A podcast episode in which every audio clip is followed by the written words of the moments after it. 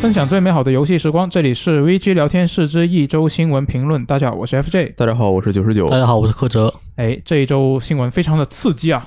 我呃，我觉是，得至少有一条非常的刺激。对，那正式开始聊新闻之前，我先来打个广告啊。我们 VG 的店啊，现在是已经上架了《十三机兵防卫圈》的主题官方授权周边了，大家就可以在小程序里面搜 VG 的店，就可以找到我们的微店啊。啊，在微信里面搜就可以了。那这一次上架的周边呢是有六款，呃，有这个黑白双色的 T 恤各一款，然后还有一些人物的金属钥匙扣，以及啊、一些盲盒，然后还有毛绒 BJ 的小挎包，还有一些手机壳等单品啊，大家不妨可以来看一下。那这一个系列的产品呢，会在二零二二年的十一月上旬正式发售，现在是一个预购的阶段，大家有兴趣可以去看一下。再说一遍啊，它是可以在微信里面直接搜这个 VG 的店，我们的店名就叫 VG 的店，直接搜 VG 的店就可以搜到我们的这个微店，就可以在里面看到这些周边啦。喜欢的角色就把它穿在身上，带在身上。没我错，准备搞一个 T 恤看看，然后想要这个冬云学姐的名牌。不哦，过它好像是盲盒啊，我看我到时候能不能搞些黑幕，直接从里面抠一个出来。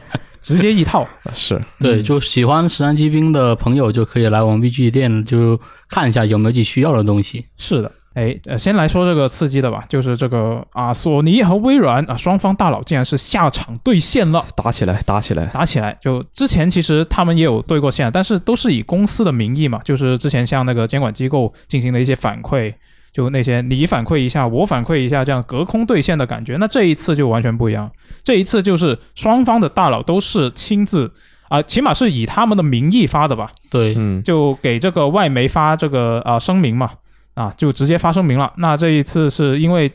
呃微软收购动视暴雪的这个工作是正在推进当中嘛，那大家很关注的一点就是《使命召唤》啊还会不会继续登陆 PlayStation 平台？那对，这个毕事竟《使情命召唤》它的那个销量很大头，对是吧号召力还是很强的。对，对，那上周这个菲尔斯宾塞呢，他就给外媒是发了一个声明啊，他说呢，啊，我们啊已经跟索尼是签了一个叫做非典型的游戏行业的协议。那现有的协议结束之后呢，《使命召唤》是可以继续在 PlayStation 上面卖的。他是给外媒发了这么一个声明嘛？那它里面是这么写的，他说啊，在一月份我们向索尼提供了一份协议，确保这个《使命召唤》是会继续在 PlayStation 上面销售，并且。拥有同样的功能和内容，持续时间上呢，比至少比目前索尼已经签署的协议还要多几年啊。这一协议呢，是远远超出了标准的游戏行业协议的。那它里面说的几年，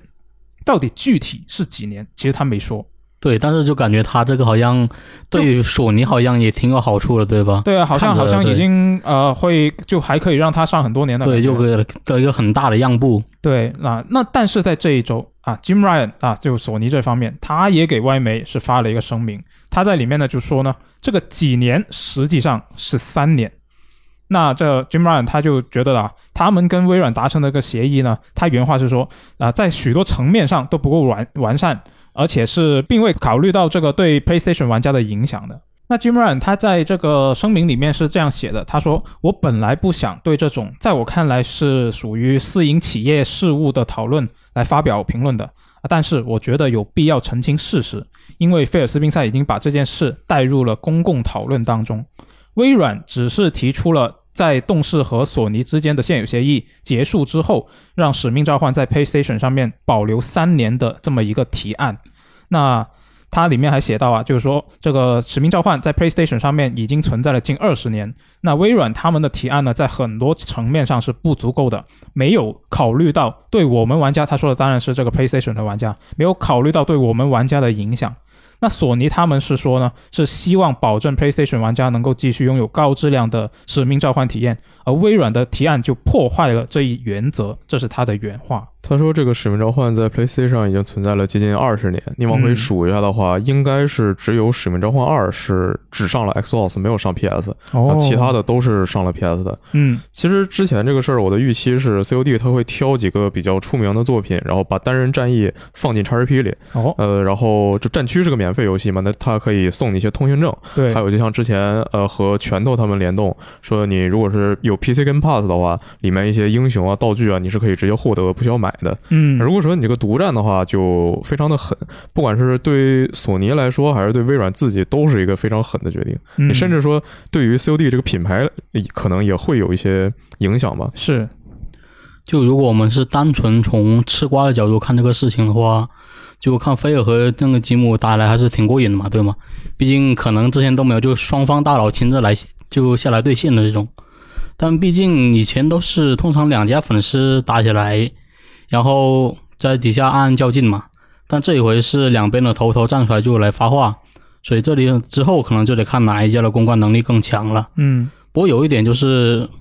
它微软毕竟是花了大价钱去买那个动视暴雪嘛，对然后 IP 的所有权源是在人家那一边的，嗯所以我觉得一之前就一直以为就是索尼可能只是就在谈判的时候可能会稍微处于那种被动的状态，然后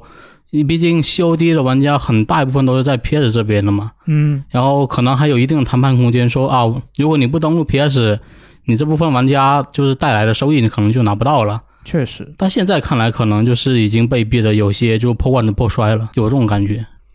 其实他这个话，就是如果你把它看得像更拼命一些，就真的破罐子破摔的话，这个话就不光是呃说给微软听的，是说给那个呃各种监管机构听的，就感觉更像更多是说给玩家听的，因为呃玩家的习惯其实是不那么好改变的，呃，而且 COD 它毕竟大头的销量是在 PS 上，他这么说的话，就有一种说啊，你们虽然说我平时搞那些现实独占啊，也不是很好，我最近做了一些不太好的事情，但是啊，你看对面那个微软，他想让你直接玩不到这个游戏，然后那这样的话，就让微软的口碑，还有就是在 COD 玩家社区里的口碑，嗯还有这个甚至可能在整个 PS 玩家的社区里，COD 的品牌价值一起稍微哪怕降那么一点点，那这样如果说就最惨的情况，它真的没有了，被微软独占了，那它的损失也能再减少一点点。嗯是的，就现在结合双方的说法看下来，就感觉是微软他跟索尼聊了之后啊，是签了协议，但是呢，就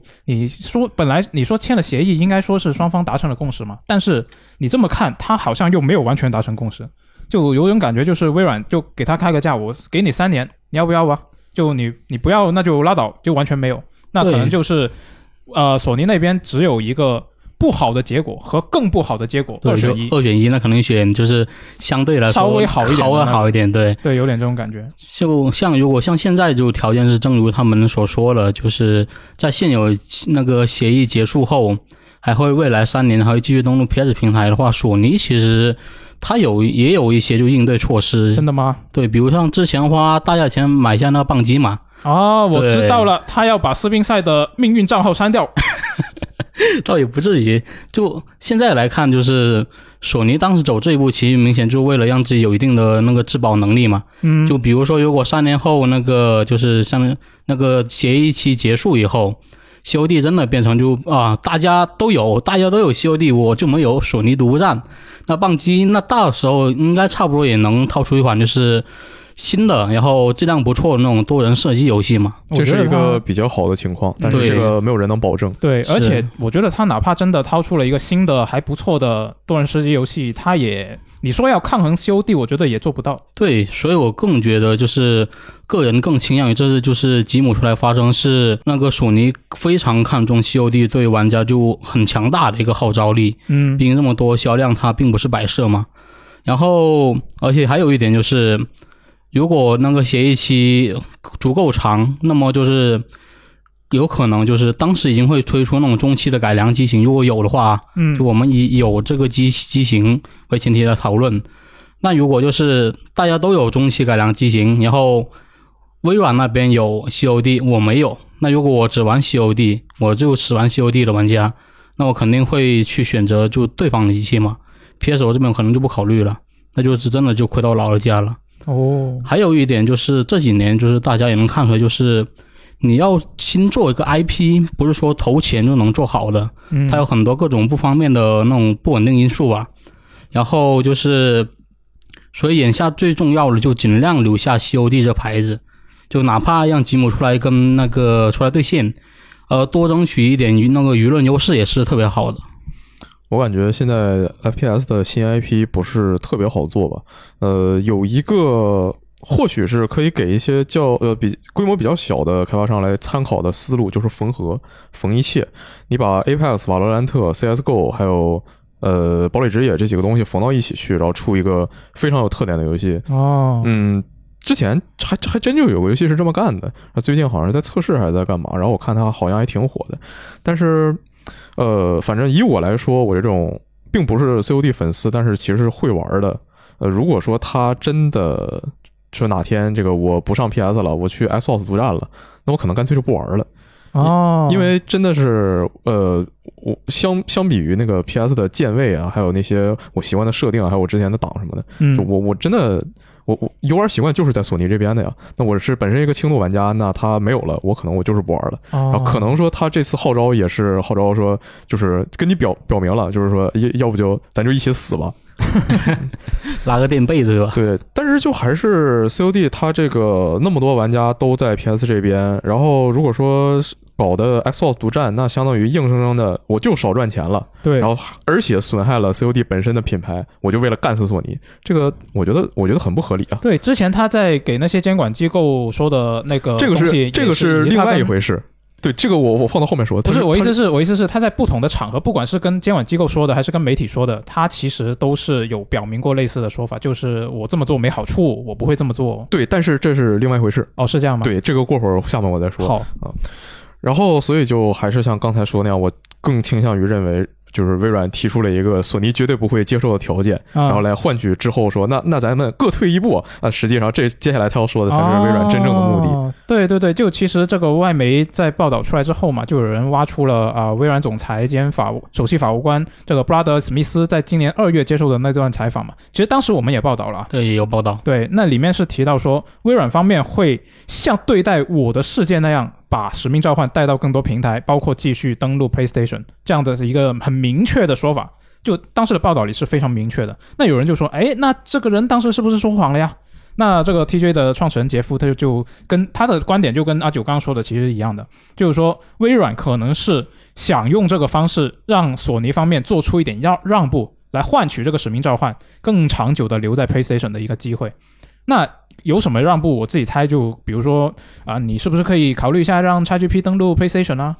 不是完整版，你稍微登个呃不一样的独呃就是特殊的版本也可以啊。对，毕竟现在微软这边就主推是那个 XGP 服对务他就是嘛，想把 XGP 登录所有能登录的平台嘛。嗯，那比如说，哎还还有另外一个可能就是说，能不能让啊 PlayStation 的第一方游戏登录我们 Xbox 啊之类的？啊对毕竟你人家 PC 都登了，对是不是 PC 也都考登虑了一下？嘛，就类似这样的一些让步嘛，就有些大，有些小，就嗯，看他能够能不能就是稍微能够捞到一些好处。对，如果说 XGP 真的能登录 PS，对，其实对我个人来说是一件非常好的事情。啊，我也是。对，因为就还是说游玩习惯的事情，我倾向于所有游戏全在 PS 上玩，这样的话但是我最可以好完全对把 Xbox 扔一边去最。好我能够让所有我想玩的游戏都在同一个地方，对，同一个机器，那最好的呃，对，但是以我个人来说的话，同一个机器一定要是在索尼。如果你啊，是同、吗？同全都在 Xbox，那我就不玩了。哦，就是其实你刚刚说起这个呃，就是 COD 这个事情，呃，就是它如果变成了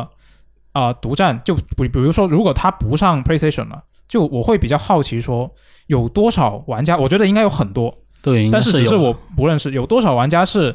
他只有 PlayStation 的主机，他没有 PC，没有 Xbox，然后他玩《使命召唤》，他每年都买。那如果发生了这个变化，他这些玩家会怎么选择？我是很好奇的，就是他们会，我那我我还想玩呢，我就买 Xbox 嘛，或者我买 PC 嘛，还是说那这样的话我就不玩了？就这个我是很好奇的，但是很可惜我不认识这样的玩家，我觉得就猜测，如果啊是就真的那种只玩《使命召唤》的，嗯那他可能会换主机。哦，就毕竟你每年你现在买这个主机，那你买了也就是为了玩《使命召唤》，那你为了啊玩是《使命召唤》肯定会买别的主机。嗯但是对反正就 Jim Ryan 这个事儿吧，他嗯这个说法，我觉得就刚才虽然就是克德说觉得像给玩家说的，在说舆论啊什么的，但我觉得这个事儿是其实是说给各种监管机构听的，哦是吗？就还还是因为收购这个事情没有完。嗯，然后，那刚才就你也说了，之前他在巴西那边的时候说啊，我们这个绝对不会这个独占的啊，独嗯不会独占的理由是因为这样不赚钱，这样我们是亏钱的对对对啊。但是他现在这个说啊，他说这个三年之后啊，这个就不独占了啊，只有这三年啊，不是这三年之后他是有可能要独占了，只要这三年是继续上 PS 的。那这么一说的话，那些监管机构就该想一想了。那搞不好之后三年之期已到，然后微软说，喂，我开始垄断了。我觉得，就算这个东西不需要索尼出来说，监管机构也会知道。我猜的，就是这些会不会应该是一个呃，作为一个审查的材料要交过去的呀？对，哎我但是在这个这些都是可以谈的条件。啊、对，是的，对，因为他可以说那个啊，我允许你收购动视暴雪，但是你这个游戏你要继续上其他的平台，然后你要上多哦长多长时间。啊那他可能当时那边也就是糊弄一下，说哦，我们上啊，我们上啊，就你看我们这不可能不上吗？不上我们就亏钱了吗？嗯，然后说这个啊，我们接下来几年都会上的。啊，我们跟哦已经跟索尼谈好了，这个索尼同意了啊，结果现在索尼不乐意了，出来说就三年之后的那那我都不 好说，他们就要垄断了。嗯，就之前微软预计这个收购是能在二零二三年年内完成的，对但其实以现在的情况来看，并不是特别的乐观。那这个事情可能会继续拖，然后拖得很长，嗯因为大公司的话，它有这个能力，它就总会想要在各种方面，不管是偷换概念还是浑水摸鱼，总之能省就省，能赚就赚嘛。就尽量的提高自己这个我方的一些利益嘛。对，那它能拖的时间越长，就有可能遇到越来越多的问题。嗯，嗯确实，就我觉得这个事情嘛，就我们自己作为玩家，就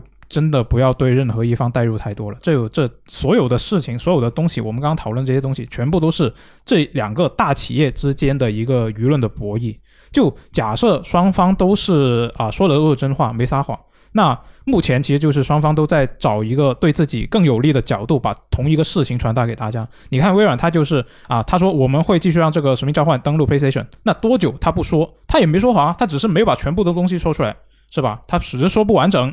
那这索尼这边呢，他就是说啊、你你这个呃。微软这边只是让啊、使命召唤》登陆我们 PlayStation 只有三年啊，根本没考虑过 PlayStation 的玩家。那现在这两个呃目前的状况来看，我觉得就只能说是微软那边的公关团队比较厉害了。就他是主动把这个事情说出来啊，又不说全啊，现在就只能说目前是微软那边的公关团队比较厉害了，他主动把这个事情说出来啊，但又说一半啊，那就给自给自己树立了一个一切为了玩家的形象嘛。然后呢，又气得索尼那边就忍不住出来说啊，你明明只有三年，根本不考虑我们的玩家。那他引得索尼说了这个话之后，那其实舆论很自然的就会结合索尼最近做的事情，然后就反问索尼啊，你好意思说这个话呢？就是不是？我觉得就很厉害。我呃他有钱，他当然厉害啊！而且这个 IP 本来是在他手里，他嗯占主导，那他就是厉害。他如果这菜的话，说明他那他真的菜，真的水平 不行。你要是给索尼八百五十亿、七百五十亿，那那个 Jim Ryan 说话比皮尔斯宾塞好听多了。啊，真的吗？对啊，就你看他现在索尼这段时间被骂成这样，就是为了赚钱嘛。嗯那有赚钱的机会，你给他赚钱的机会放在眼前，那他肯定表现得更好啊。嗯就，一个什么都不会，只会真的只会做愚蠢决定的废物，他是不可能干到现在这个位置对的。不可能做到这种高管的。对啊，你看现在这次，呃，两边其实都不管是基本上还是菲尔斯密赛，其实都不怎么干净啊，嗯都是为了赚钱啊，都是生意人嘛，呃对，都是生意。就只能大说家，看一只看能说就得了就菲尔斯宾塞他可能真的是一个玩家，就只能这么说了。对，只不过是是一个玩游戏的生意人。对，就嗯就我觉得这个事情大家不要把它看得太就。有的人就会觉得说啊，你菲尔斯宾塞是一个真玩家，那所以我就信得过你。这我觉得呃，我觉得也也有行啊点道理也吧，可但以是是有点道理。但是，就你光靠这个判断，我觉得没什么意义。毕竟我你觉得现在这种大公司、这么大的一个组织，它对不可能靠菲尔斯宾塞一个人做主。是可能还是有一些就是开一些会议，各位高管就投票之类的。对，我觉得都是整个董事会的事情，就这种程度不会是一个人说了算的。我觉得反正就看戏呗。你要是虽然说带感情没有任何意义，但你看这么，你要是觉得这么看开心，那你也可以这么干嗯的，确没实，有任何问题。嗯，但是恨不得亲自下场，就真的没有必要了。是没必要。就我看那个好多人说啊，微软赶紧把所有东西全买了，直接干死索尼。微软自己都不敢说 这话，微软敢说这话，那他直接就是被那些反垄断组织直接摁死。啊对是啊，现在现在其实这个状况下，我觉得真的得微软得回应一下，就是嗯是之前呃那个 TGA 的创始人他也是根据这个事情，他也就是找出了二月份那个采访，然后你微软之前明明非常明确的说了你是这样的一个立场，你是这样准备要这么做，然后现在实际的做出来的事情又不一样。那我觉得真的微软得回应一下，就是看是索尼那边他说的东西是不属实还是怎么样，我觉得得有个说法会比我较好。哦看那个杰夫这两天在跟那个底下评论对线，嗯，他说这个事之后，大家就觉得啊，你是不是锁狗啊？你居然在这儿给索尼说话， 对啊你怎么不去问索尼那个什么？那为什么《最终幻想》是独占的？对啊，为什么《师傅》是独占的，《这个那》是独占的？嗯，然后杰夫说这些游戏他就没说过他要上对 Xbox 呀。对，这个就是重点。他不就是嗯给，就是他强调的是微软这边两个说法是对不上的，不对是独占本身的问对题。，就微软现在你可以说难听一点，就是说一套做一套。这个事情，我觉得性质上跟之前啊、呃索尼那边被说，哎你你不是 only on PlayStation 吗？索索尼就摆明了，我就要挣你钱，怎么 着吧？那微软是那个就我表现的，呃，就是说难听点，就是又当又立啊。嗯，就这个事这个事情真的跟之前索尼被大家骂你 only on PlayStation，你这个说了又不算数，是我觉得是同一个性质的事情。嗯，就是我觉得真的得微软得回应一下，但是到我们录电台开始之前为止都没有看到回应，就真的得看他什么时候回应了。那我觉得，如果索尼说的是属实的话，那可能 COD 在未来三年的这个命运可能是真的是尘埃落定了，那就只有三年。那三年之后，我觉得不好说。啊、那现在是微软它不做大善人嘛，然后索尼那边可能也不不让步，所以就只有三年了。那之后呢，等到这个协议差不多到期的时候，可能索尼那边思前想后又愿意让步了，也说不定。然后微软这边可能也会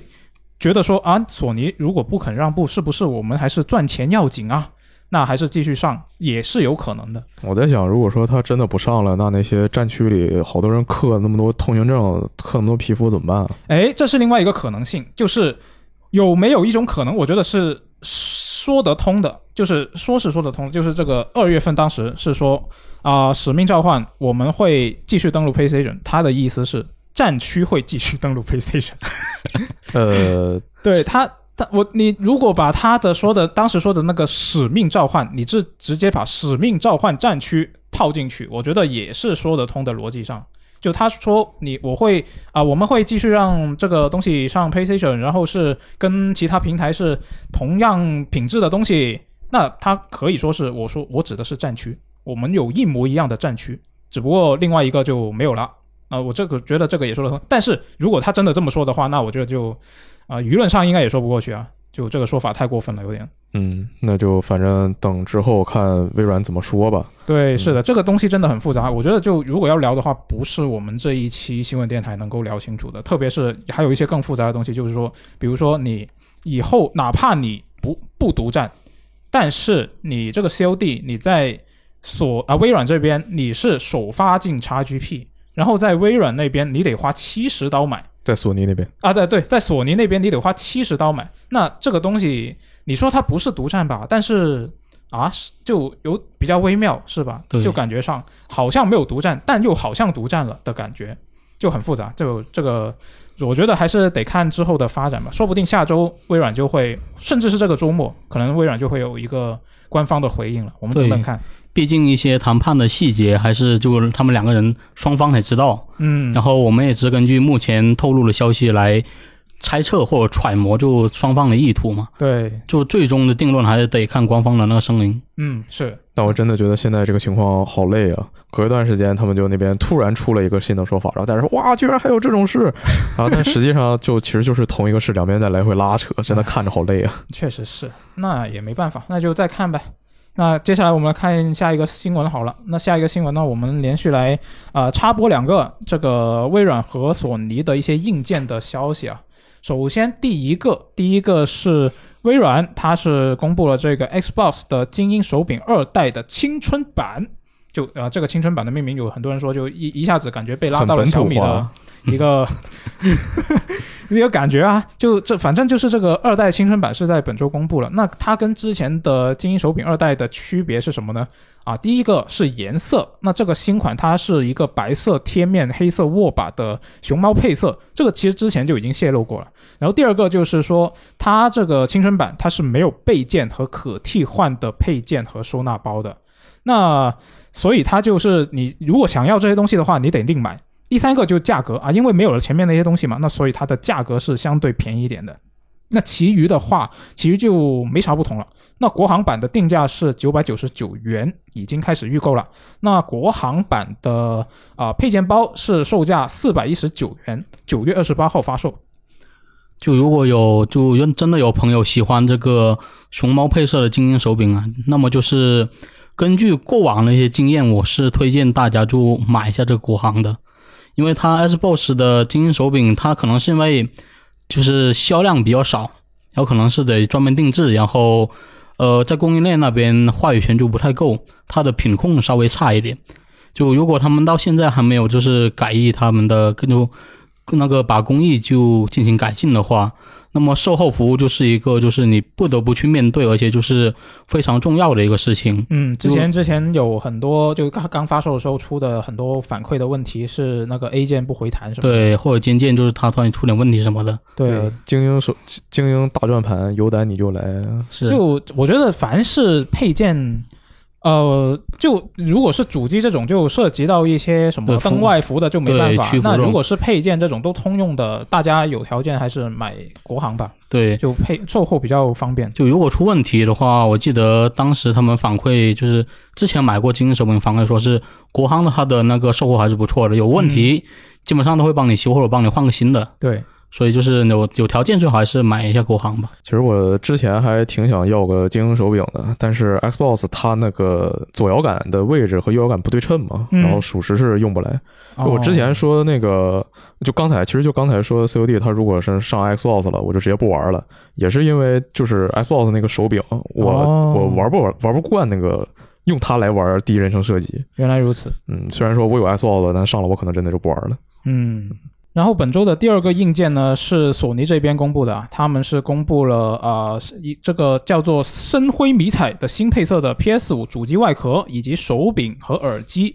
那这个手柄和外外外壳呢是在港台地区，呃十月十四号发售，然后它的售价是五百八十八港币以及四百二十八港币。啊，后面便宜一点的这个当然就是那个外盖了啊，也挺贵的，嗯。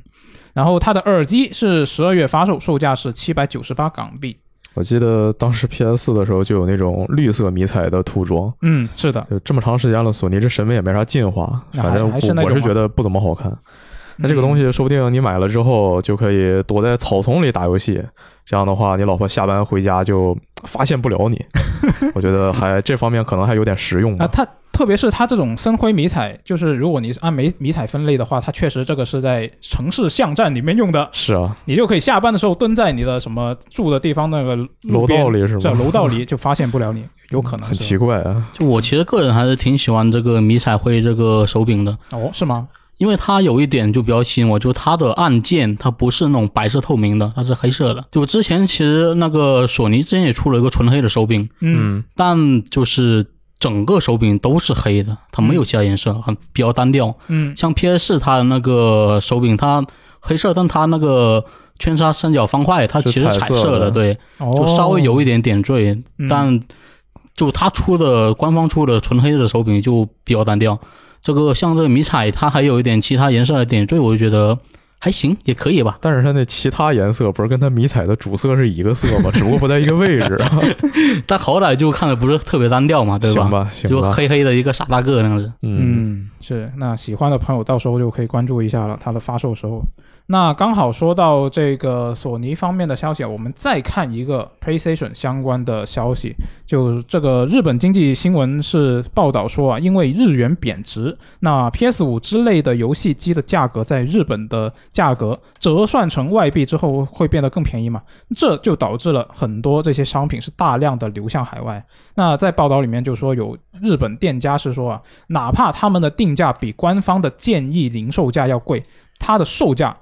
还是低于海外地区的官方售价。那所以还是有很很多的这个海外消费者是愿意买他们的货的。那所以呢，日本的部分地区是甚至出现了主机收购价高出建议零售价百分之十到百分之五十的这么一个现象啊。也有人把自己的二手机器卖到海外去，因为大家就呃，因为海外很多客户想买。那他就干脆就卖出去算了，反正他提完价之后，他也不会亏太多，他也很能够很快的把货卖出去但是就因为它这个提了价，我们现在买到的其实跟之前也没什么区别。啊。对，是的，对就然后涨它价这后，整件事就是啊，就官方它不是涨价了吗？对算是是的官方涨价吗？嗯，啊哈哈，我涨价了，嘿嘿，我演的，我其实我降了，啊但是到海外的哈，其哎嘿嘿，我降了，哎哈哈，其实我是真的涨了，我跟之前是没有变化的。就真的是它涨价后，如果你只看它的那个汇率的话，就是如果你把它涨价后，我记得是六万出头的这么一个价格，六万日元，六万出头的日元的这么一个价格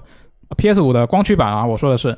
你直接换算成人民币，它应该是三千人民币都不到。对，就两千九百多我记得。就是如果你肉身过去日本买，那你就是能够花三千不到的人民币就可以拿到手，然后当然你回来的时候那个报税可能就是另外一回事了。对，然后回来可能还要再隔离，可能那又是另外一回事啊、了。对那是另外一回事了。但是呢，就你真的直接这么对的话，真的就非常嗯爽，看着这个数字。但是呢，我看我之前买的那个电商平台好像也没有便宜的很离谱。就我觉得主要原因就还是说，因为其实日本那边卖过来的，它都是经过一定涨价之后的，就不是官方的那个涨价，我是说嗯它加价卖过来了。就就还是因为这个原因吧，我觉得，所以就价格还没怎么变。我觉得如果现在想买的朋友，真的可以等双十一再看一下，说不定，说不定到时候呃日元还在继续跌呢，是吧？啊，可能嗯更低了。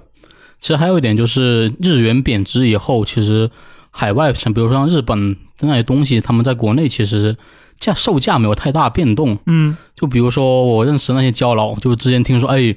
日币汇率跌了，日币贬值了，哎呀，就看到新闻眼睛都在发亮。哎，这个是因为这个是因为啊、呃比如说高达那些模型，嗯它不是直接按汇率算的，嗯，它是有个几几算几几算的那种算法的。啊，我也不是很懂啊，但是我也是听说，但反正它就不是说直接跟随你这个汇率的涨跌，然后它就呈现出一个完全对应的价格变化，它不是这个，对，不是但这其个实机制还有一部分是，比如说我不买国内的行货，嗯我买一些就是直接从其他渠道进来的嗯，那种，其实也没有便宜太多。那不知道啊，不是很对懂，，嗯、所以就是。呃，虽然说日元呢贬值了，但其实你在国内要买这些外国货，可能变化就不大，该人家该怎么卖还怎么卖嘛。嗯，而且就还有一点，就现在已经是二零二二年了，就是到现在还不能实现主义自由，我们嘛，所以就是感觉这一届玩家确实有点难。啊，我觉得我们国内挺自由的呀。现在确实你想买的话，呃，它基本上都是现货了，对，但是不就过得可加能钱得嘛，稍微对加点钱，对，是，就呃，你算上邮费，如果你算上邮费和税的话，我觉得基本上你把可以把它现在的这个价看作是原价，嗯，就倒也可以，按照按照国行三八九九的那个原价来算，我觉得是差不多了。嗯哎，不对，国行也涨价了。啊，对，国行也涨对价对，了，啊那真的是原价，我觉得真的是已经是原价了。就是这么你只算要其实现也在还可以想想买的话，你基本上四舍五入就是可以以原价买得到现货。嗯，而且还就是它不是国行，它是外服，可以直接登录外服账号，这点是一个对比较好的。是的，那反正如果还是想买的话，我个觉得真的可以等双十一再看一下，还有继续往下跌的一个空间吧。我觉得。嗯，那么看完微软和索尼的消息，我们来看一下任天堂方面呢、宝可梦朱紫这一周是公开了新的情报，有个新的宣传片，然后它官网呢也是更新了一堆内容啊。那之之前其实就已经知道本作它是分为三大部分的，除了已经公开过的冠军之路啊，也就是打道馆，那这次呢是公开了另外的两部分啊，分别是这个传说之路，它是一个收集珍贵食材的这么一个一个主题，然后另外一个是星辰之路，主要它的主题就是要对战这个反派啊，星辰队。那比较神秘的就是之前说的那个课外课外活动啊，它是当时是提到有一个叫寻宝的或课外活动活动，我以为它会是其中的一个部分啊，没想到并不是。那这一次能够确认的一些情报呢，还挺多的。首先第一个就是说，呃，这跟剑盾是比较类似的。这一代里面，你要先需要啊、完成这个道馆测验，你才可以挑战挑战这个馆主。那按照他这个说法的话，那是不是以前的那些道馆的机关谜题还是没有回归呢？呃，我是比较期待说能够在道馆里面玩到以前那种经过特别设计的那种有点解谜的感觉的那种呃布置，我是比较喜欢的。但是剑盾里面没有，那这一代如果也没有的话，我稍微有点失望。嗯，另外一个就是寻找食材的这个大部分呢，呃，我觉得会不会再说啊、呃这一代难道是有烹饪系统？就烹饪什么宝可梦吗？呃我不知道啊，他反正他说收集食材，他的里面其实说的是找那个调味料，那他调味料只是调味，他肯定也还有别的食材哦，宝可梦啊，啊，宝可梦是吧？我我我啊看我看这次官网介绍，就是新公布那个螃蟹的那个宝可梦，看起来很好吃，不是就明确说了，它那个爪子能吃，很多人吃。哦对，这个其实也是之前没有非常明确说的事情，就是宝可梦能不能吃，是吧？那这个我不知道，但它也如果我觉得它这个作为一个游戏三大部分的其中之一，如果你这个所谓的啊、寻找食材，你只是能够换取一些消耗品，那我觉得也太没劲了吧？那不知道啊，它这一次没有详细介绍，可能之后才会介绍吧。那另外一个就是这一次的反派啊，天星队，那呃，宝可梦系列从最初开始，其实它的反派定位在很多代里面，在很多作品里面，它都是一个邪恶组织。啊对，然后最近的几代里面就跟开玩笑一样，呃，也不算开玩笑吧，只不过他把这个东西弱化了，他让它变得不那么严肃了。就是从剑剑盾开始嘛，啊，剑盾它是什么？粉丝应援会。那这一代也其实也嗯是，它是坏学生的组织，就相对来说没那么严肃了。而且 就它它那些那个里面的小杂兵看起来像量产 型一样。呃它那个我我真的很想看它这个原画和建模什么时候打一下。唉，就反正我觉得，嗯，也不是不行吧。这个它也是自己一个方向的转换吧。哦，然对，后这次还公布了就是他呃反派的一个那算什么呀？什么一个 BOSS 级别的红发的那个角色，哦、它相当于是反派队伍里面的一个头目。对，一个小头目。嗯，这其实最开始我是看到了一在推特上看到了一张粉丝同人图是吗？对同人图，之后我看了一下他官网那个例会，觉得有些差别吧。哦，然后我看了一下他这个时机，哎呀天哪！哎，好，我回去看同人图吧， 狠狠的看。 就这次这次啊、呃公布了这个天星队嘛，然后是透露了一些玩法上面的一些设计的。官方是说是要挑战这个天星队在大陆各处的基地嘛。那看他这个描述，我感觉怎么有点像啊、开放世界轻据点？啊不知道，它里面是介绍是说你得先啊、在短时间内打败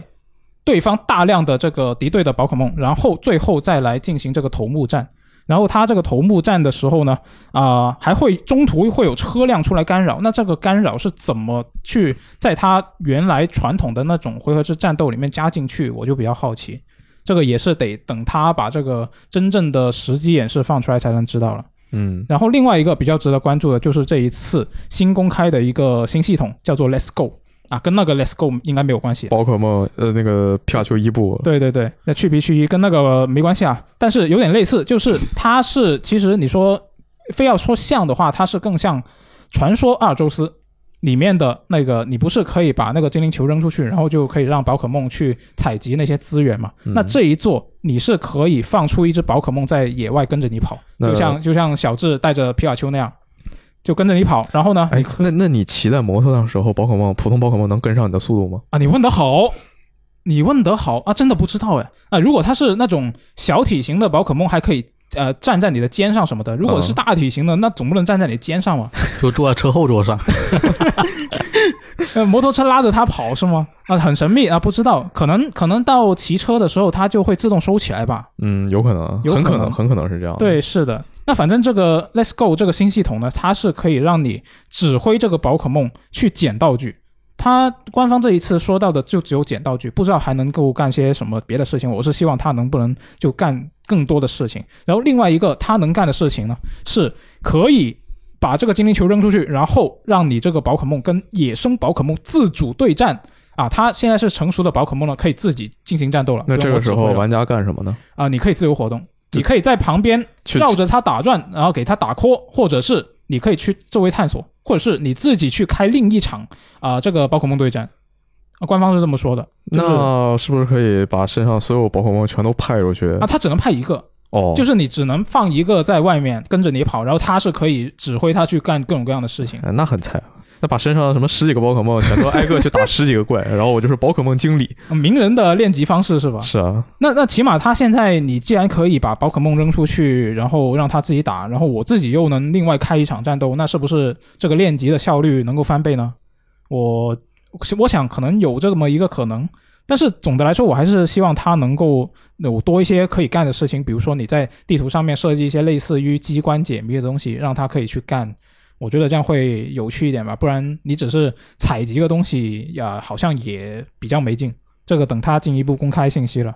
然后这一次，它还官方还公开了两只版本限定的宝可梦，猪版是这个红脸凯奇，红脸凯奇这个宝可梦呢，它是火属性加超能，呃，超超能力。这这个符合属性啊，就真的非常像这个神南火，然后也它也很像洛克人，因为它是可以用它的那个肩甲组成一个手炮嘛，它是有一个特殊的招式，然后它这个招式呢，官方的介绍是说威力很大，但是呢，它有副作用，副作用就是会把它的双防给降低。然后紫版紫版的这个限定的宝可梦呢是这个苍岩刃鬼，是火属性加幽灵属性我觉得的一个紫宝可版梦。这个很帅，对，很多人都这么说啊，它很像这个艾塞尔，不知道有没有什么关系、啊我？我觉得他这这两个宝可梦，就这两个限定宝可梦啊， 比神兽帅多了。 应该他们当神兽是吧？对，但是但是他们长得我觉得不不怎么像宝可梦。啊、是，就之前我看到评论区也有说嘛，就是现在的设计感觉，嗯，不像以前的宝可梦了。你看，反而你非要说的话，有点靠近数码宝贝，嗯，是那种感觉。就，呃，我觉得就见仁见智吧，这些审美的东西啊，是吧？那除了上面这些情报之外呢，这一次还公开了这个珠子的 OLED 限定机啊，十一月四号发售。你们觉得这一次限定机的设计怎么样？一般，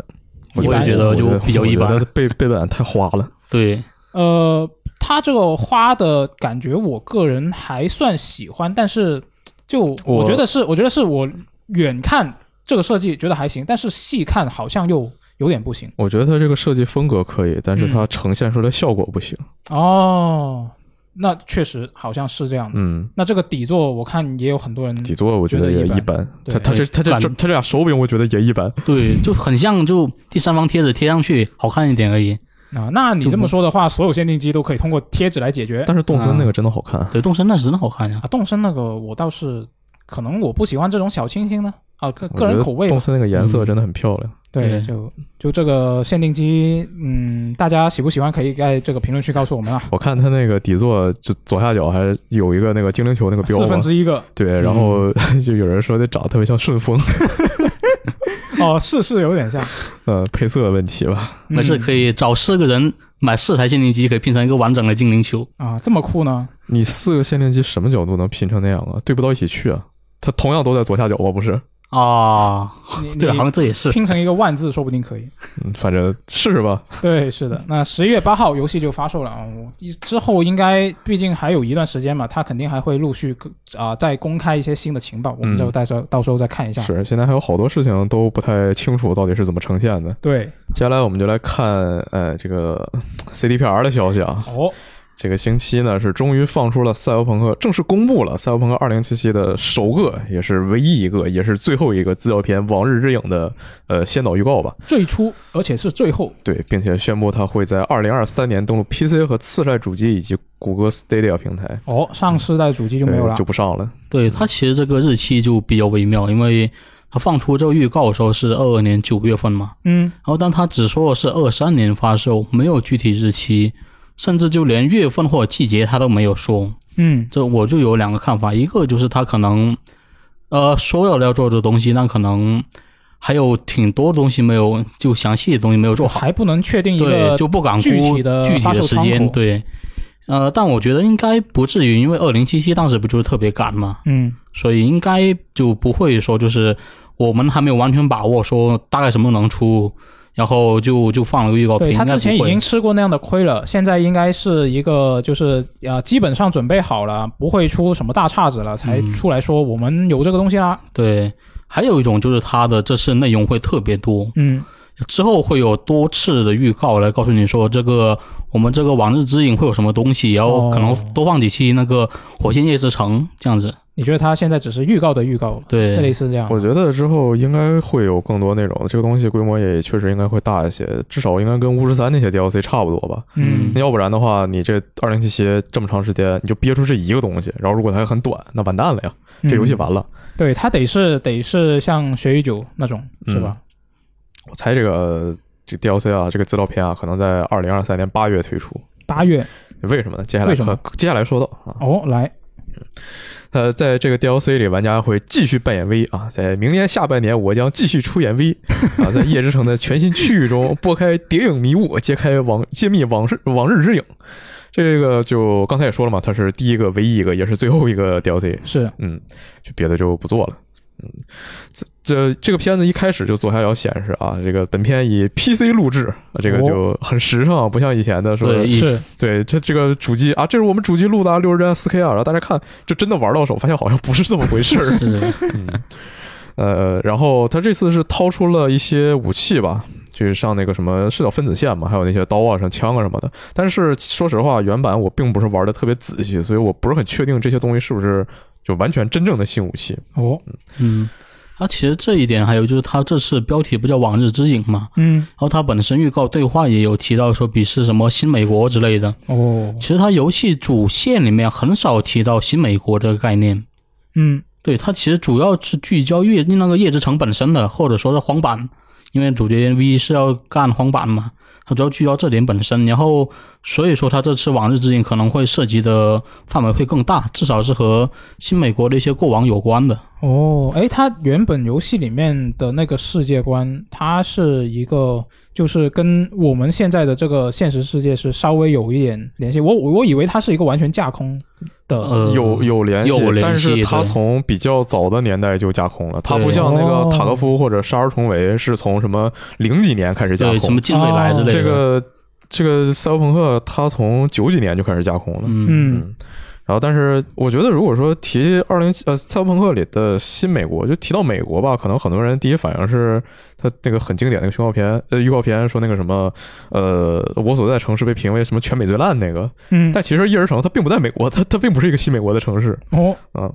就是它在呃，不管是原本的呃《三国二零二零》那个桌游的设定，还是在它这次二零七的文档里，就能看出来，呃，一些关于新美国的事情嘛。嗯，他这次说 V 是要呃以这个片子来看，说他要效忠新美国嘛，但也不知道说那个等真的玩到他是不是这么演的。他在设定里就是，呃，最开始是美国在九几年的时候想要。呃，毕竟怎么说，灯塔国嘛，想想要嗯彰显一下自己的地位，就去到处什么缉毒啊、反恐啊什么的，哦，就给想去南美洲搞一些事情，想去把他那边毒贩打一打什么的。呃，但是呢，他用了一个比较神秘的方法，他在那边的罂粟上搞了。呃，一种基因病毒，啊然后让这个地方永远产不出毒品了，啊那，毒贩肯定就不乐意了。这么这么厉害呢？呃对，所以在九三年的时候，有毒贩携带了一颗迷你核弹， 在曼哈顿引爆了。 啊，之后，九四年的时候，美国又被爆出来，他进行了一些在世界范围内的非法武器交易，然后洗钱，哦，而且洗钱洗过头了，自己狂印钱，搞得全球经济崩溃了。 再加上九十年代末，就这个美国那边又出了地震、海啸，然后还有流行病，哦所以就这个国家就一路下滑。嗯，呃，之后就是宪法被废除了，德克萨斯和加利福尼亚直接独立了，这美国也就解体了。哦，在三朋克世界设定的二零二一年进行了第四次公司战争，公司战争还行，对，就是赛博朋克世界观，就是这个题材的世界观里，经常会有嗯很多的，就是大公司、大企业嘛，对，嗯啊，，他们的影响力其实跟国家是非常相当的，只手遮天，呃，但是他们还是会就他不会直接说我是一个国家，嗯他们但是他们之间如果说真打起来，那跟国家打那世界大战是没有区别的。哦，其实这个第四次公司战争 就是荒坂和这个军用科技，这这两个我们在游戏里也能看到，嗯这个互相看不顺眼很久了。呃，突然呢，就有一天一边接了个活儿，就是呃，他们就接了个活儿嘛，说那个有一个是是搞石油的还是什么的，反正就是说我我有个敌对公司，然后我要去把它股价搞下来，你去给我它把它狠狠的收拾一顿。然后荒坂和军用科技就一人接了一边儿，他们就在这个本来是小打小闹，打着打着变成正经战争，然后就打的就影响全世界。后来还有什么从那卫星上往下砸东西，啊，呃，把那个什么中东直接就炸成一片废土，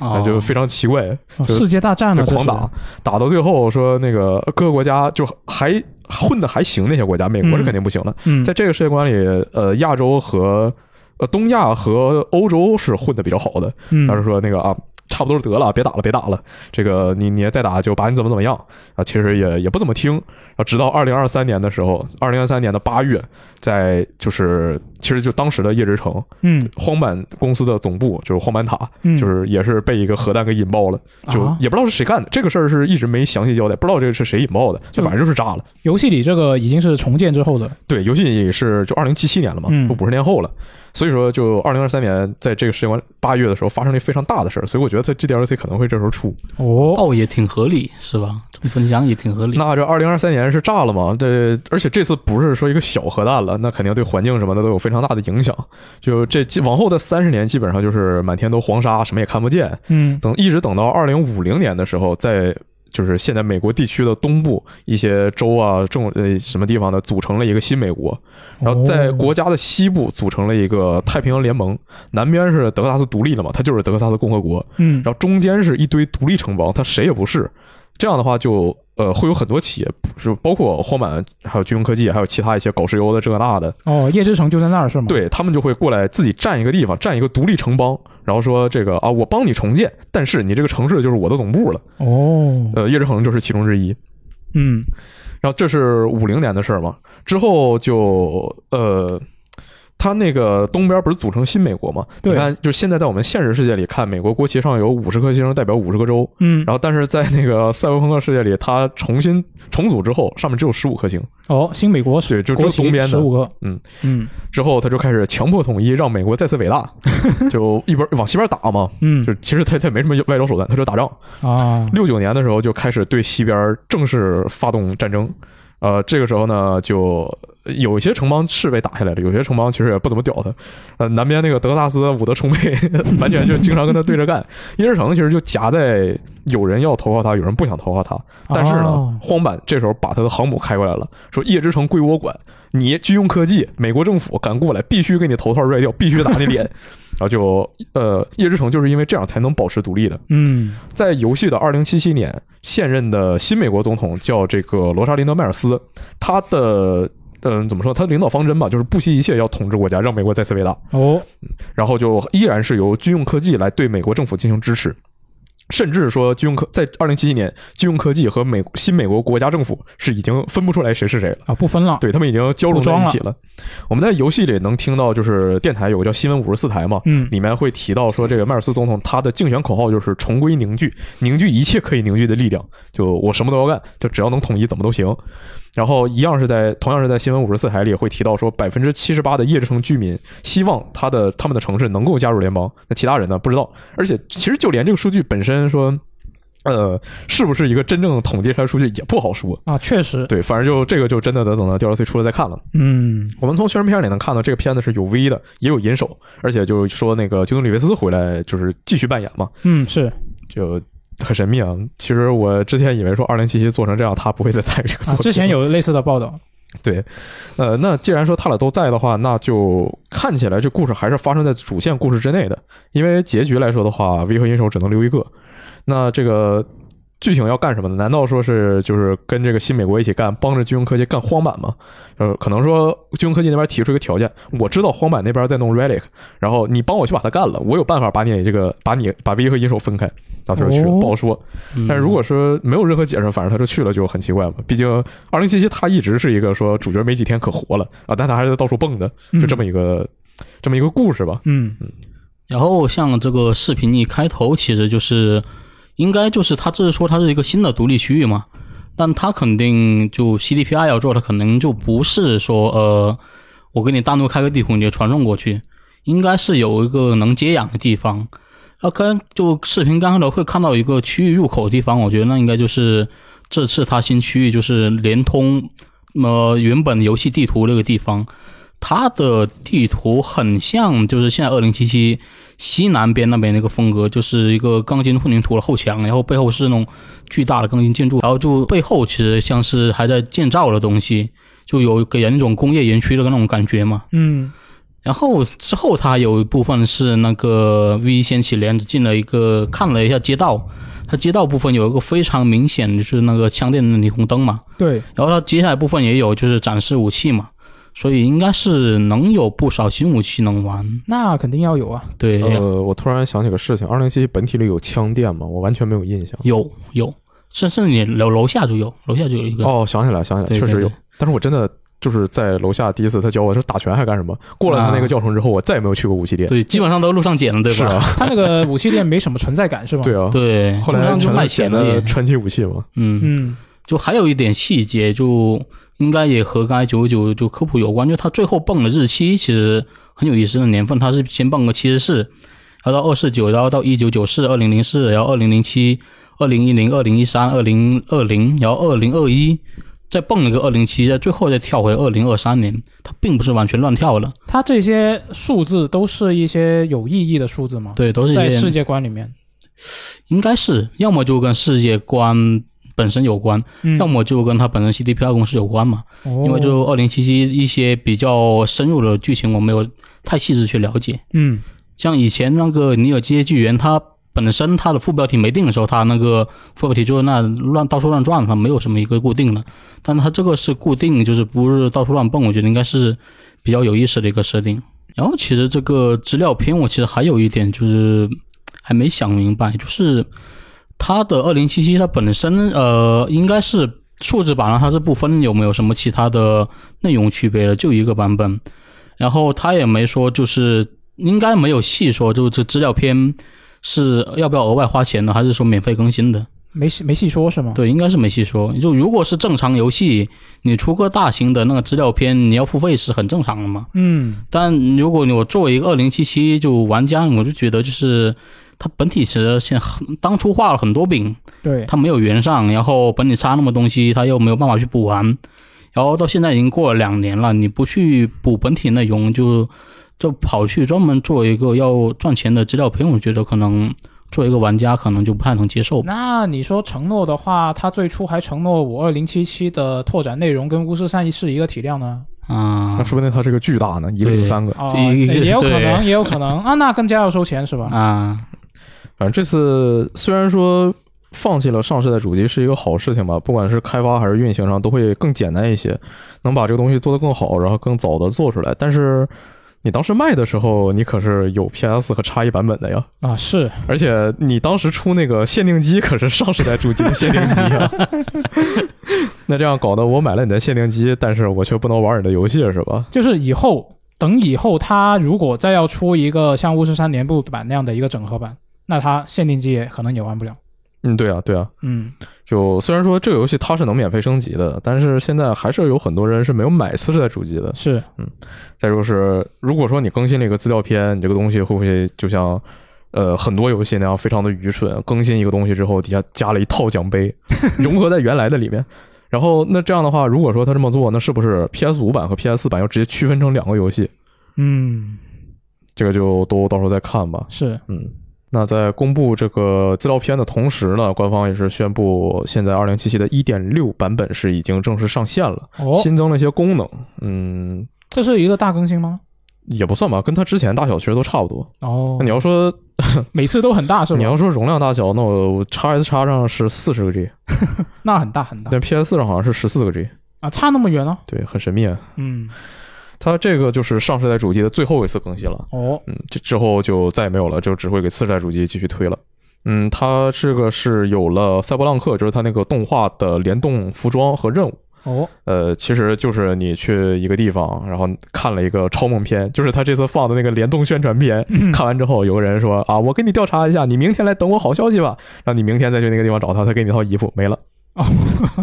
好吧，呃，加了三个中间人任务，就三个小支线，嗯很快就打完了。加了幻化功能，呃我也不知道一个第一人称游戏要幻化功能干嘛，他他幻化给谁看呢？就不知道幻化给拍照模式看吧，呃就可这能。游戏基本上你就照镜子的时候能看到自己，剩下的基本上哦，还有骑车我天哪，照镜子，照镜子我还经常看不到自己呢。我真的吗？ 对，对照镜子我我经常 bug，我在对我在 PS 四上玩的时候，我经常照出一个衣服在那儿照，没有 人，这么恐怖？是嗯啊。然后在拍照模式里给 V 那只猫加了一些动作，就就就那只猫对，行吧，就行吧。 呃，然后加了一个在那个日本街那边能玩到一个街机游戏《萝卜冲刺》，就巫师主题，巫师四实际演示首曝啊。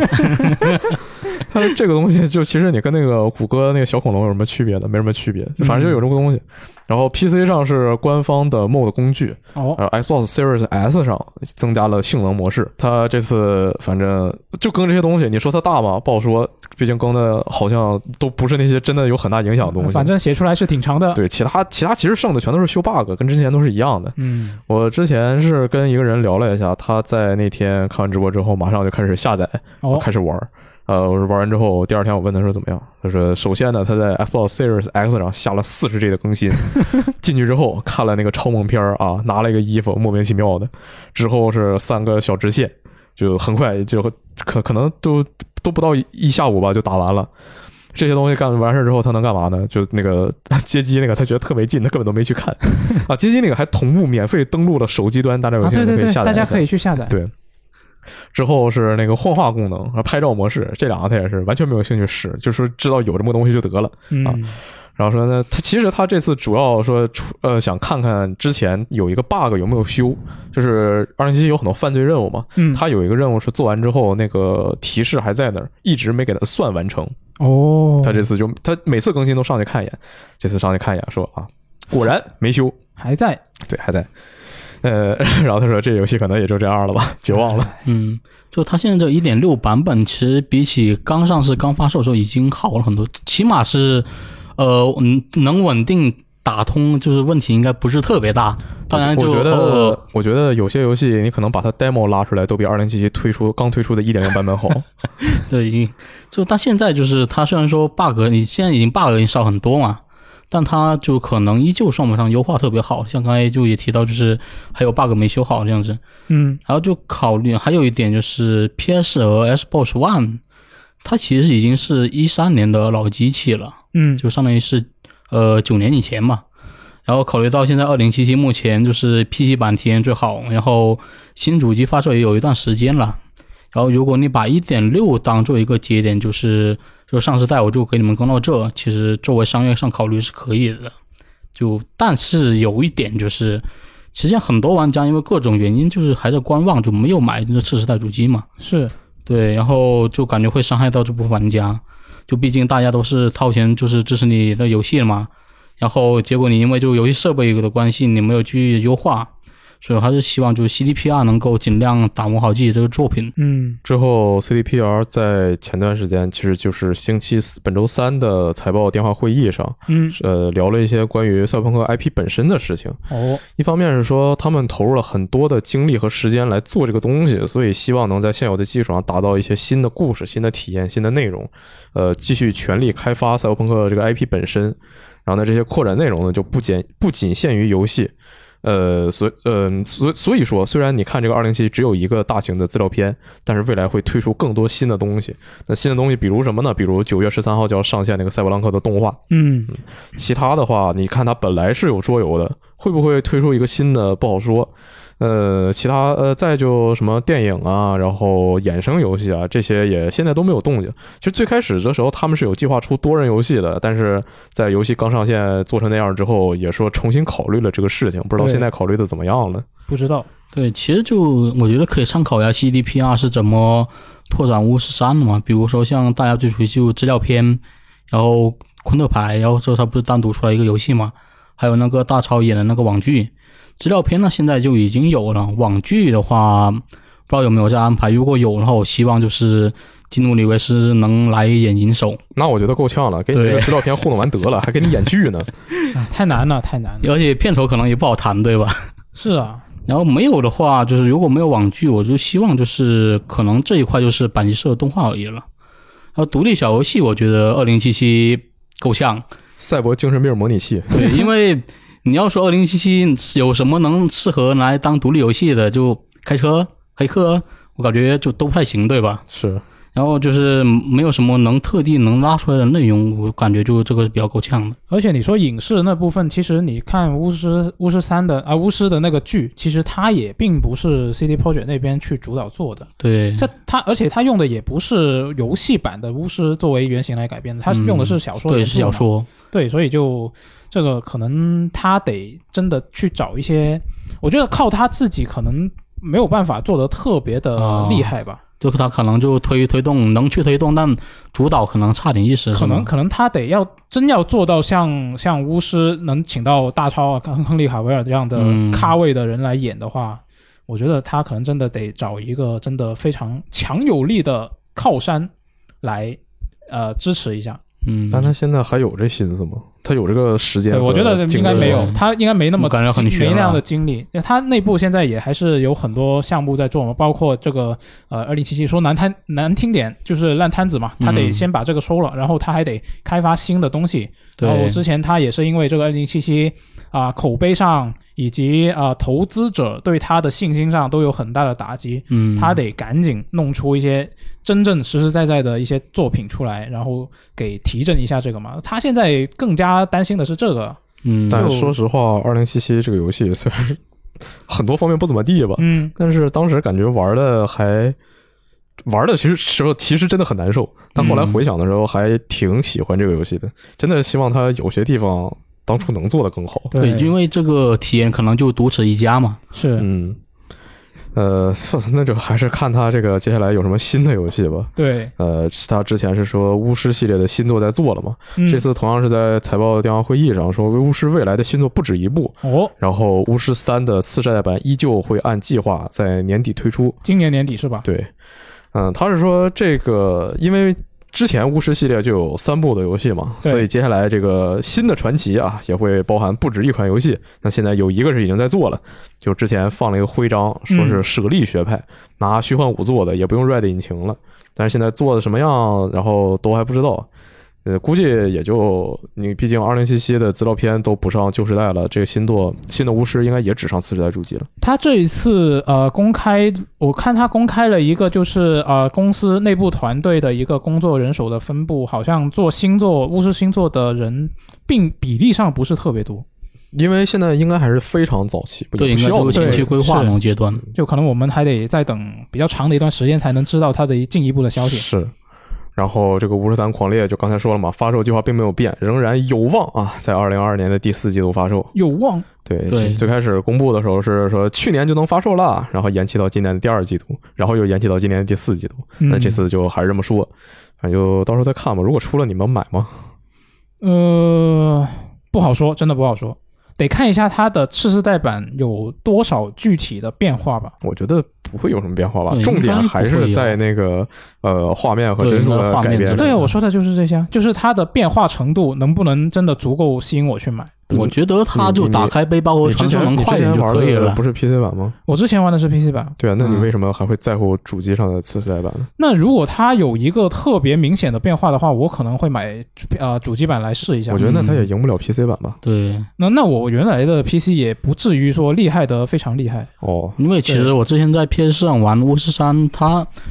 比较难受点就是地图传送时间很长，然后就是后期你那个背包东西太多了，打开背包特别慢。嗯，但这两点，我觉得直接靠次时代的它那个加载速度，应该就能撑起来。所以我感觉就是它的三代的次时代版可能就也只是优化一下画面而已。嗯，那再看吧，这个就嗯，反正，哎，CDPR 加油，啊加油嗯好吧对，加油吧！之后我们就看另外一个欧洲大厂的消息哦，啊，就是 育碧。育碧这个星期，育碧是宣布腾讯向他们创始人那兄弟几个人的公司注资提升到了三亿欧元，对这然个后公司是育碧现在的最大股东。对获得了他们百分之四十九点九的股份。对，那通过这次交易呢，腾讯是获得了育碧本身超过百分之十一的总股权。嗯，然后能在育碧呃直接持股比例涨到了百分之九点九九之后， 腾呃腾讯的计划呢是想要把更多的育碧三 A 级产品带入移动领域，哦啊，给他所有的三 A 大作都出个手游。是，然后腾讯是八年之内不能增持股票啊，其实八年很快，出不了几个游戏，八年很快就过去了，确实，呃，其实没什么可说的，我觉得这事儿就都是好事儿，这两边都是好事儿。对，就腾讯这边就是正常的投资行为，他找到了在国内受限的情况下，然后在海外依然能开发发行游戏的这么一条道路吧。嗯，然后育碧呢是赚钱了，是有有人给他还那些贷款了，对，并且在下次犯蠢的时候，这个能玉小将能获得一个机会，说是是腾讯让我变成这样的。虽然说其实没有任何道理啊，但是如果说就是都都到了说出这句话的份儿上了，那可能说这话的人和逼着人说出这句话的人，还真的就会信这句话。嗯，像其实腾讯这几年海外动作都不少的，像这次也可以看作是一次比较正常的商业行为吧。就大家可能更在意就是就是新闻报道最后那一句，就是把育碧更多的商业级产品带入那个移动领域嘛。嗯，就这句话，就是万一就变成就是，哎，我出一个育碧商业作品的手游，然后内测一万年，然后最后不了了之，那就很难受了嘛。彩虹六号围攻，嗯啊，当然现在是彩虹六号，嗯它不是就出手游嘛？对，然后全境封锁也是要出手游，这个就其实都是那什么嘛。我觉得就做就做呗，那好玩就玩，不玩不好玩就不玩呗。对，而且我就觉得就是，如果腾讯要把育碧的 IP 带入移动端，我可以觉得重点考虑一下《刺客信条》，因为印象中《刺客信条》它是有出手游的，有有出对过，但是手游，出了一堆手游，哦对很好不多好对，但是基本上就没有什么质量特别高的。但如果你腾讯出手，它的手游质量可能不是我们传统意义上就顶尖耐玩那种手游，但肯定也不会就是差到哪里去，就是说根本玩不下去那种嘛。我觉得它跟之前那个《刺客信条》身份做出来应该也就一个样儿，嗯嗯，它除非除非你给我做个《刺客信条：原神》，那我玩爆。啊，之前不就有传闻说育碧接下来公布新作就会有一个中国题材的手游嘛？对腾讯做的不好说。那腾育腾育碧这些新作就是在接下来的九月十一日北京时间凌晨三点举办育碧前瞻会，嗯，然是后的上面会公开《刺客信条》的新作，然后《全境封锁》的新作，再就是像那些《马里奥风速》新作，还有《碧海黑帆》，其他的嗯藏没藏什么东西不好说，我觉得可能还真没藏吧，因为我觉得《刺客信条》可能是这次最重要的东我西。觉得《刺客信条》它可能一开始是想藏着的，但对但就被迫提前公布了，我是这么觉得。但是他之前每次不也都是吗？啊、是我记得嗯没错尤其是《奥德赛》嗯起源藏的还挺好的，《奥德赛》真的泄露的特别早，嗯，嗯，英灵殿藏的也还行吧，就其实都是都是，那肯定大家都想留些惊喜嘛，那都被爆了，那没办法。嗯嗯，反正就到时候看看吧，对看看它正式公布。是的，反正《刺客信条》肯定是要玩的，然后《全境封锁》那个中心地带我也挺想玩的，一个免费 PVPVE E 的游戏。然后呢，育碧现在它的网游都能跨平台，到时候就看看呗。嗯，是的，重点是免费。现在就没有新的《刺客信条》，浑身难受。然后新的《刺客信条》公布了，但是又完没有完全公布，我又开始慌，开始很怕，万一它做砸了呢，很难受。是的，我估计到时候育碧的前程会就一上来先是一些 经典跳舞环节，哦，然后给你来一些彩虹六号新赛季，嗯、最近是上了一个新加坡还是越南干员啊，放小蜜蜂的，跟那小个蜜蜂还 i 行 p a 那个希尔一样，揭开他们的面面纱，嗯然后啊在自己的 CG 里还吃瘪了，被水鬼一顿暴打。呃，然后细胞分裂、波斯王子、超级善恶这些就不用指望了。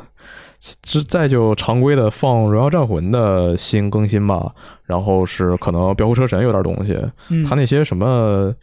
那些那些就是有一个什么射击的手游，还有一个哎不对，一个射击的免费游戏，还有一个那个冠军冲刺，就那些东西，这会不会更新，会不会放新的东西，应该也应该也会有，但是估计大家也不会太在乎。嗯反正，然后我们就之后看两个其他游戏的新闻，啊游戏本身的新闻都是说加了中文配音，一个是《死亡空间》重置版上线了 Steam 的页面，然后说支持中文配音，对也就是《瘟疫传说：安魂曲》官方说支持中文配音，嗯。呃，《死亡空间》重置版呢，就是二零二三年一月二十七日登陆次世代主机和 PC 啊，然后《瘟疫传说：安魂曲》是十月八日，十、0月十呃八日登陆次世代主机、PC，云游戏登陆 NS，同步加入 X 呃 XGP。从空间的中配，其实我不太担心吧，因为现在很多人说到 E A 的中配，他可能会想到一六年的《泰坦天降》，那是一个台确配。实是啊的，，铁玉库珀，相信我，库珀，协议三保护铁玉。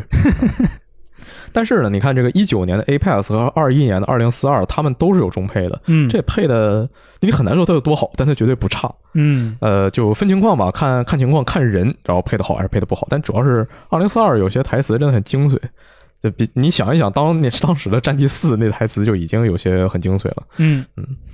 呃，但这个东西就还是说有了总比没有好，我可以不用，但你有了当然是好啊。是啊，啊，如果说到时候方便调的话，我可能会试一试。虽然说我估计到最后，我可能更多还是用英语或者用法语了。我觉得《瘟疫传说》《瘟疫传说》前作我用法语玩的，它那个配的挺好的，虽然说有点延迟吧，但是法语女主那个声优巨好看。哎，法语当时《瘟疫传说》初代的时候，它英语版的配音和法语版配音是法语版比较好吗？我觉得法语版比较好，哦，就就真的它比《刺客信条》法语配的好，你知道吗？啊，啊、反正《微传说安曲》是我们在网站上也发了它的试玩报告，大家有兴趣的可以看一看。是的，这个游戏下月就发售了。没错，然后像中文配音这一点，我觉得就是现在有越来越多的游戏，就除了你给你一个文本汉化，然后还会加一个中文配音，是特别重视国内玩家这种表现。就不管它就质量如何嘛，是台配还是说是针对国内玩家进行优化，但是有的游戏里面中配有没有的体验会就差不大，就差别会很大。